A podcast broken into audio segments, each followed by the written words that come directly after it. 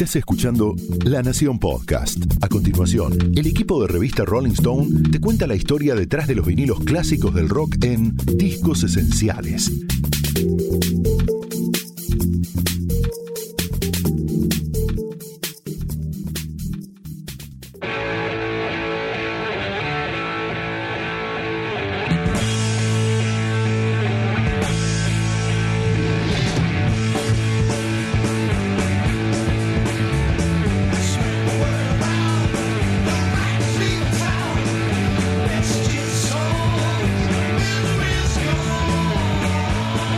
Algunos discos parecen compuestos, producidos y grabados con una solemnidad extraordinaria, como si desde el inicio del proceso en el estudio los músicos fueran conscientes, quizás demasiado conscientes, de tener entre manos una obra cumbre, de estar protagonizando algo así como un momento histórico, al menos en términos de rock.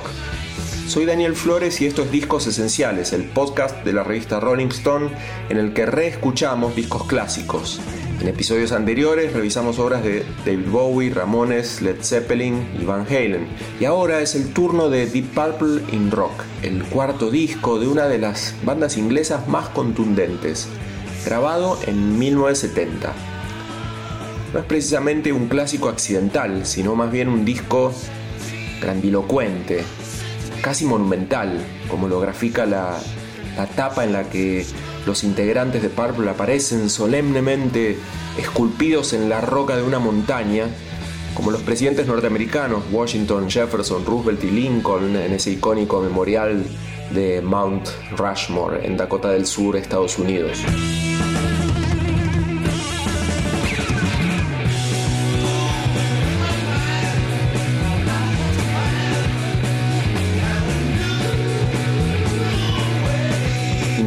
Tiene solo 7 temas, pero es un número engañoso. Pasan tantas cosas dentro de cada uno de esos tracks que podría ser un disco de 20 temas.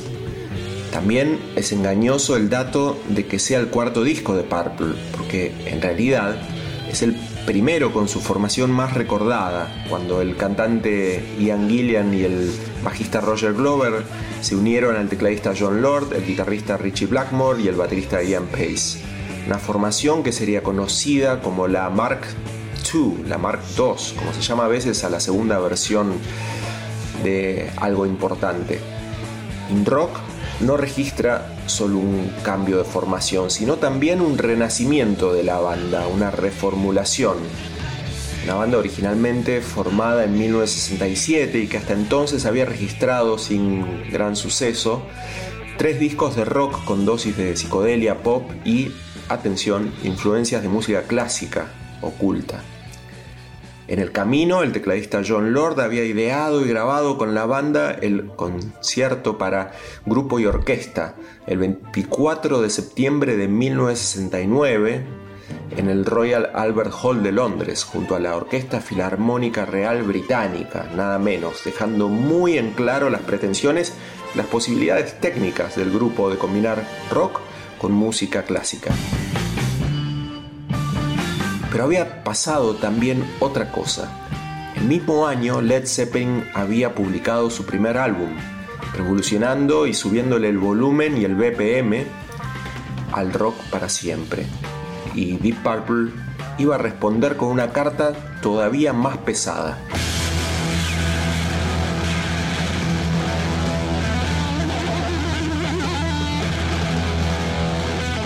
Los primeros segundos del disco te cuentan un poco cómo, cómo va a venir la, mano a lo largo de todo el disco. Es, es, como es, violento y caótico. El lado uno empieza y termina con, caos musical, con, con un creyendo de ruido. Violento y caótico. El que define así este sonido es Ariel Minimal, guitarrista y voz de la banda Pez y cultor de la obra de Purple Efectivamente, Speed King, rey de la velocidad, es la introducción a un disco violento y caótico, aunque también intrincado, complejo y con cierta erudición, todo junto, hilvanado con la voz de Ian Gillian, una suma de rasgos contrastantes que se conocería hasta hoy, claro, como heavy metal. Todo bien con las composiciones para orquesta de John Lord, pero Richie Blackmore, que las había aceptado sin estar del todo convencido, ahora sentía que era el momento de rockear, algo que ya anunciaba desde el título del mismo disco, In Rock. Eduardo de la Puente, periodista de rock y aún más periodista rockero, volvió a escuchar este clásico de Purple invitado a este episodio de Discos Esenciales.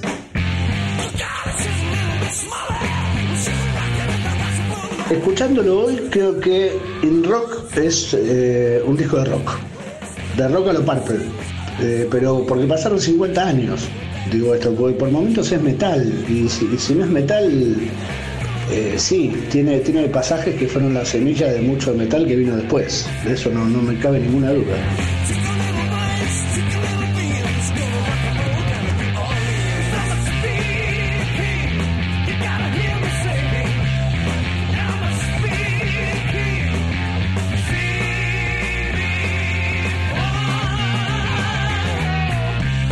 Con el tiempo fueron prolijando y haciendo evolucionar su sonido, pero, pero algo que me gusta de Deep Purple in Rock es que en, esa búsqueda de hacer algo más rockero, los tipos pegaron un volantazo radical.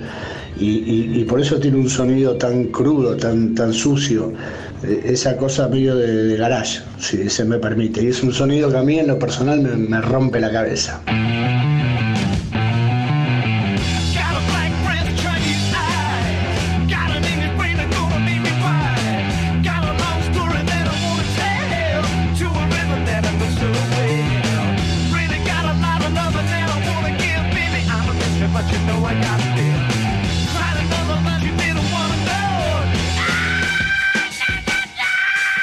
Bloodsucker es el segundo tema de In Rock y aunque apenas menos intrincado y veloz que Speed King, sostiene la propuesta del riff protagónico y la base compacta, salvaje, pero también muy técnica. Es uno de los tracks favoritos de este disco de Karina Alfier, una de las guitarristas argentinas más virtuosas que pasó por bandas como Heroínas, Paisanas y Lunáticas, además de grabar varios discos como solista. Como buena guitarrista de rock, tiene debilidad por Deep Purple, pero en particular por Richie Blackmore, claro. Bloodsucker la elegí porque me parece un tema súper fuerte, con unos riffs re poderosos, con cortes, con, bueno, me encanta la, voz de Ian Gillan, me parece un tema súper original, o sea, este, me, pega fuerte y bueno, eh, me reencontré realmente con esas canciones y bueno, este tema me pareció que, que tiene eso, ¿no? Que tiene esa, esa crudeza, esos riffs de Richie Blackmore y bueno, que en conjunto hacen este, este temazo, ¿no? Richie Blackmore es uno de esos guitarristas que me encantan, ¿no? O sea, yo creo que le sumó muchísimo porque no solo es tan original en su manera de tocar, o sea, de tocar sus pentatónicas, sus escalas, este, el estilo clásico de la música clásica, Paganini, Bach, todo, todo ese estilo eh, clásico, eh, no solo que le da un, sonido particular, o sea, lo rockero vendría a ser, bueno, más pentatónica y todo ese sonido, eh, y lo que yo siento es esa fusión que, es única en Blackmore, que es fusionar lo clásico con, con el rock y, bueno, también el tema de, la palanca, los sonidos que sacaba con la palanca que saca, ¿no? Bueno, pero en la época, ¿no? De, de Deep Purple este, con la palanca de vibrato, eh, que es, bueno, se lo había escuchado a, Jimi Hendrix anteriormente, pero él es el pionero en meter esto en una banda de rock.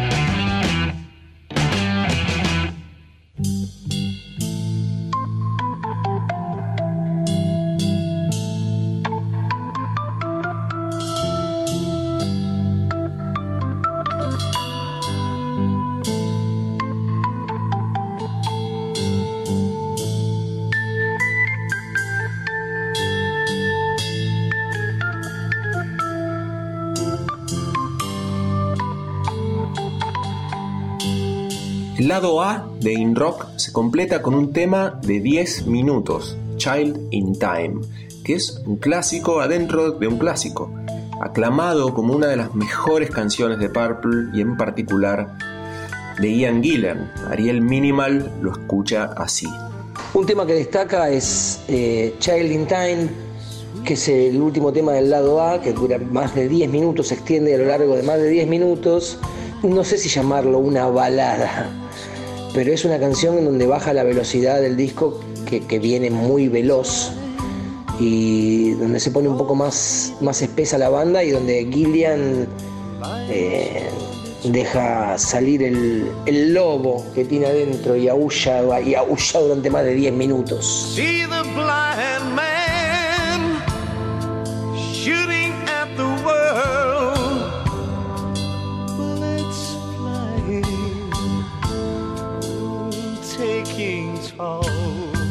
Era una banda con músicos virtuosos, ya desde la batería, ¿no? Desde, atrás, digamos. Ian Pace es un músico de excepción, al igual que Ian Lord en el, órgano Hammond. Músicos con mucha técnica. Y a esto se le suma lo que para mí es la explosión en este disco del laburo de Richie Blackmore a un nivel de, ruido y, violencia. Para mí es un disco muy violento en rock y bueno, y la fuerza vocal de, de Ian Gillian, ¿no? muchísimo más agresivo que sus antecesores en el puesto.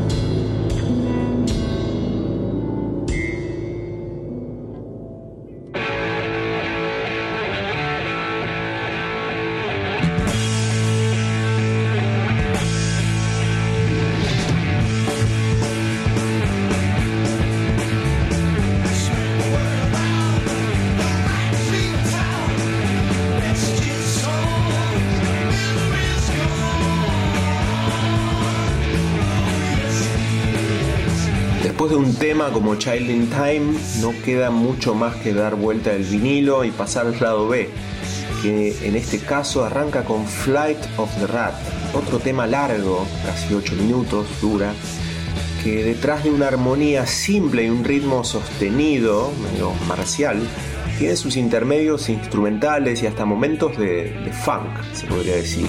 Por supuesto, solos, incluso de Ian Pace, el baterista.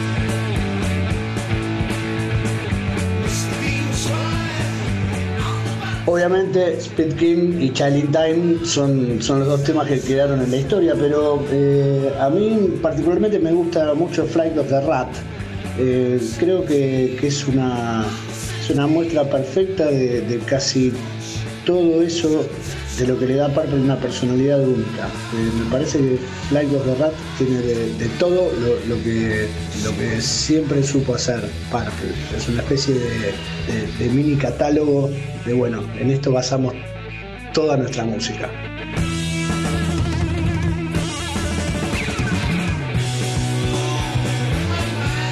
Y en cuanto a Ian Pace, qué sé yo, un tipo que haya grabado un tema como Burn, viste, para mí ya, ya se ganó el cielo. Si, uno lo escucha con atención en, un disco como, como en rock, se da cuenta de que es un virtuoso absoluto. El tipo mete cosas de rock, de jazz, mete, mete, mete de esos que después sirvieron de arranque para los bateristas de metal progresivo, ponele. No te voy a decir un Mike Pornoy, pero sí, bueno, podría ser el abuelito de Michael Noé, tranquilamente, un animal. Ian Pace es un animal.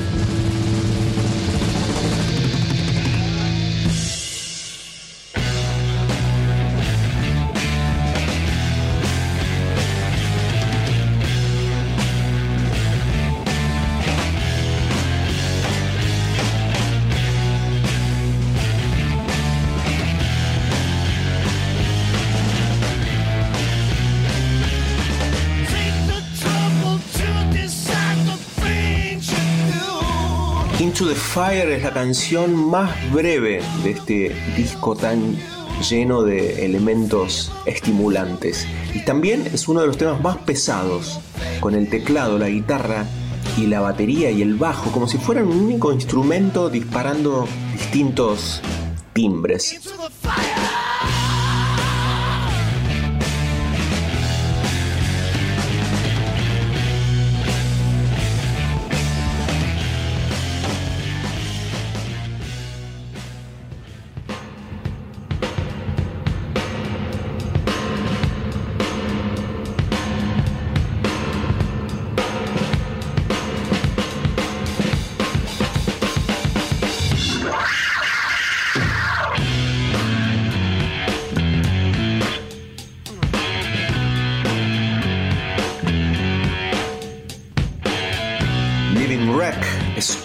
De los temas por los que In Rock suele ser señalado como uno de los grandes instigadores de la revolución heavy metal.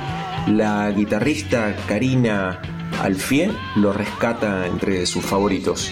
Me parece una canción extraordinaria, este, y bueno, de, mi gusto personal, digamos, ¿no?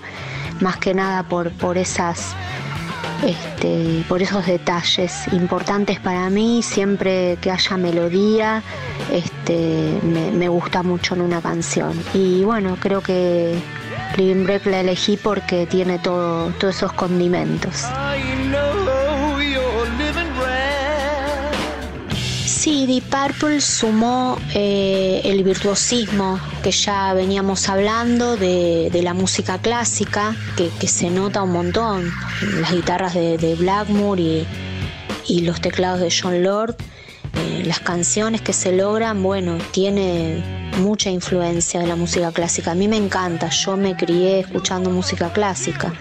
Tchaikovsky, Beethoven, Bach, Mozart eh, Debussy, todo.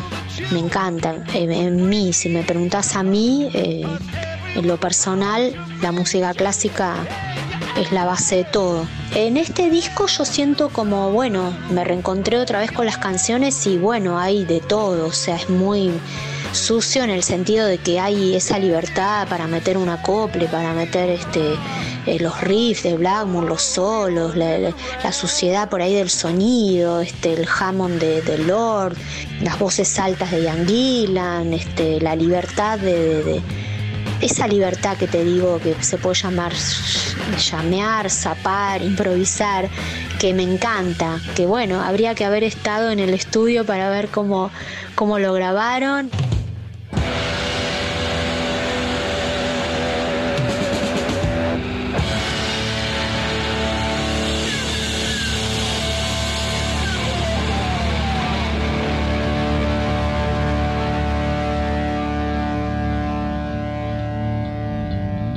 A partir de lo que podría ser un motivo y una letra de blues más o menos tradicional, Deep Purple termina in rock con un tema todavía más pesado que los anteriores, con un solo de teclado disonante y, realmente estremecedor. Hard Loving Man es el enlace perfecto para lo que serían los próximos LPs de Deep Purple, muy, muy especialmente el venerado Machine Head. Ariel Minimal lo escucha e identifica rápidamente la influencia de esta base en bandas como Iron Maiden y otros grupos del heavy británico. Y un tema que también destaca para mí es, eh, sin ser considerado simple ni nada de eso, ¿no? ni, clásico quizás. Hard Loving Man, es el anteúltimo tema del disco, que mm, ya prefigura lo que, lo que luego sería la nueva ola del metal británico algo que también aprendió Maiden, ¿no? que, seguramente un punto de partida para la existencia de Maiden es in rock, claramente. Eh, y en este tema se nota el, famoso, la famosa cabalgata del caballito que popularizó Maiden, ya está presente en 1970 en este disco.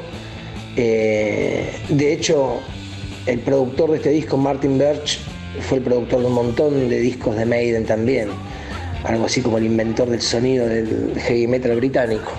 Martin Birch, a quien se refiere Ariel Minimal, efectivamente produjo buena parte de las sesiones de In Rock y trabajaría de allí en más, no solo con Purple como banda, sino con sus músicos como solistas y en otras bandas derivadas. Además también de producir a Black Sabbath y Iron Maiden, hasta Fear of the Dark de 1992.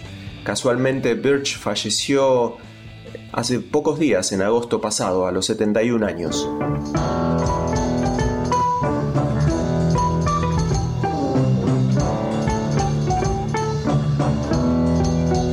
Como escribe el periodista Jorge Luis Fernández en el libro que acompaña la nueva edición para la colección Clásicos en vinilo, In Rock es la matriz del sonido de Purple, el vocabulario al que la majestuosa Mark II recurriría para hacer música. Es también el álbum más brumoso, el más denso de Purple. No hay baladas como en los posteriores discos, sino un sonido intenso que lo convierte en pieza de consulta recurrente para el hard rock, el metal y sus variantes. El grunge, de stoner y mucho más allá. Un título que es también un grito de batalla, una cubierta con cinco caras altivas moldeadas en piedra que hoy son leyenda para el rock, tanto como los presidentes del Monte Rushmore para la historia norteamericana. Sabían que estaban predestinados a la gloria. Yo creo que In Rock cuando salió tiene que haber sido una patada en la cabeza eh, y algo muy moderno. En, 1970, empezando una nueva década y mostrándole al mundo un nuevo sonido, ¿no? Eh, creo que los fans de Purple me van a odiar porque para ellos Richie Blackmore es Dios. Eh, a mí no me parece Dios pero sí me parece que es uno de los mejores compositores de riffs de toda la historia. De la manera que, fue grabado el disco, cómo fue compuesto, eh, yo siento cierta libertad, ¿no? Eh, en cuanto a cómo tocaban, en cuanto a cómo grabaron. Este, o sea, a pesar de que los temas están bien compuestos y todo lo que yo puedo percibir y lo que siento es mucha magia, mucha improvisación, mucha libertad. Lo que suena es Bombay Calling, la canción de la banda psicodélica de San Francisco It's a Beautiful Day, en la que Deep Purple jamás escondió haberse basado para su clásico Child in Time, el épico último track del lado A de In Rock. Y este fue el sexto episodio de Discos Esenciales, el podcast presentado por Rolling Stone, producido por Fernando Fratantoni, editado por Leo Fernández y relatado por Daniel Flores. Hasta la próxima.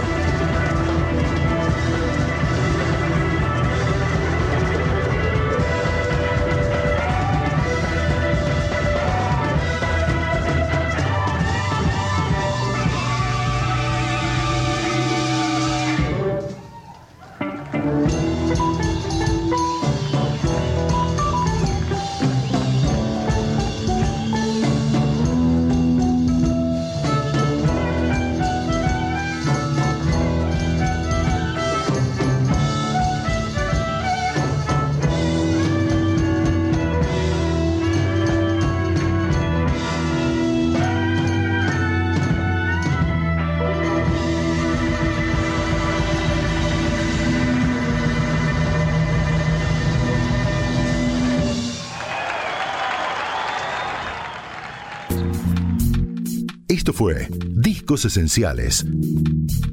Un podcast exclusivo de La Nación. Escucha todos los programas de La Nación Podcast en www.lanacion.com.ar. Suscríbete para no perderte ningún episodio. Estamos en Spotify, Apple Podcast, Google Podcast y en tu reproductor de podcast favorito. Seguí escuchando La Nación Podcast.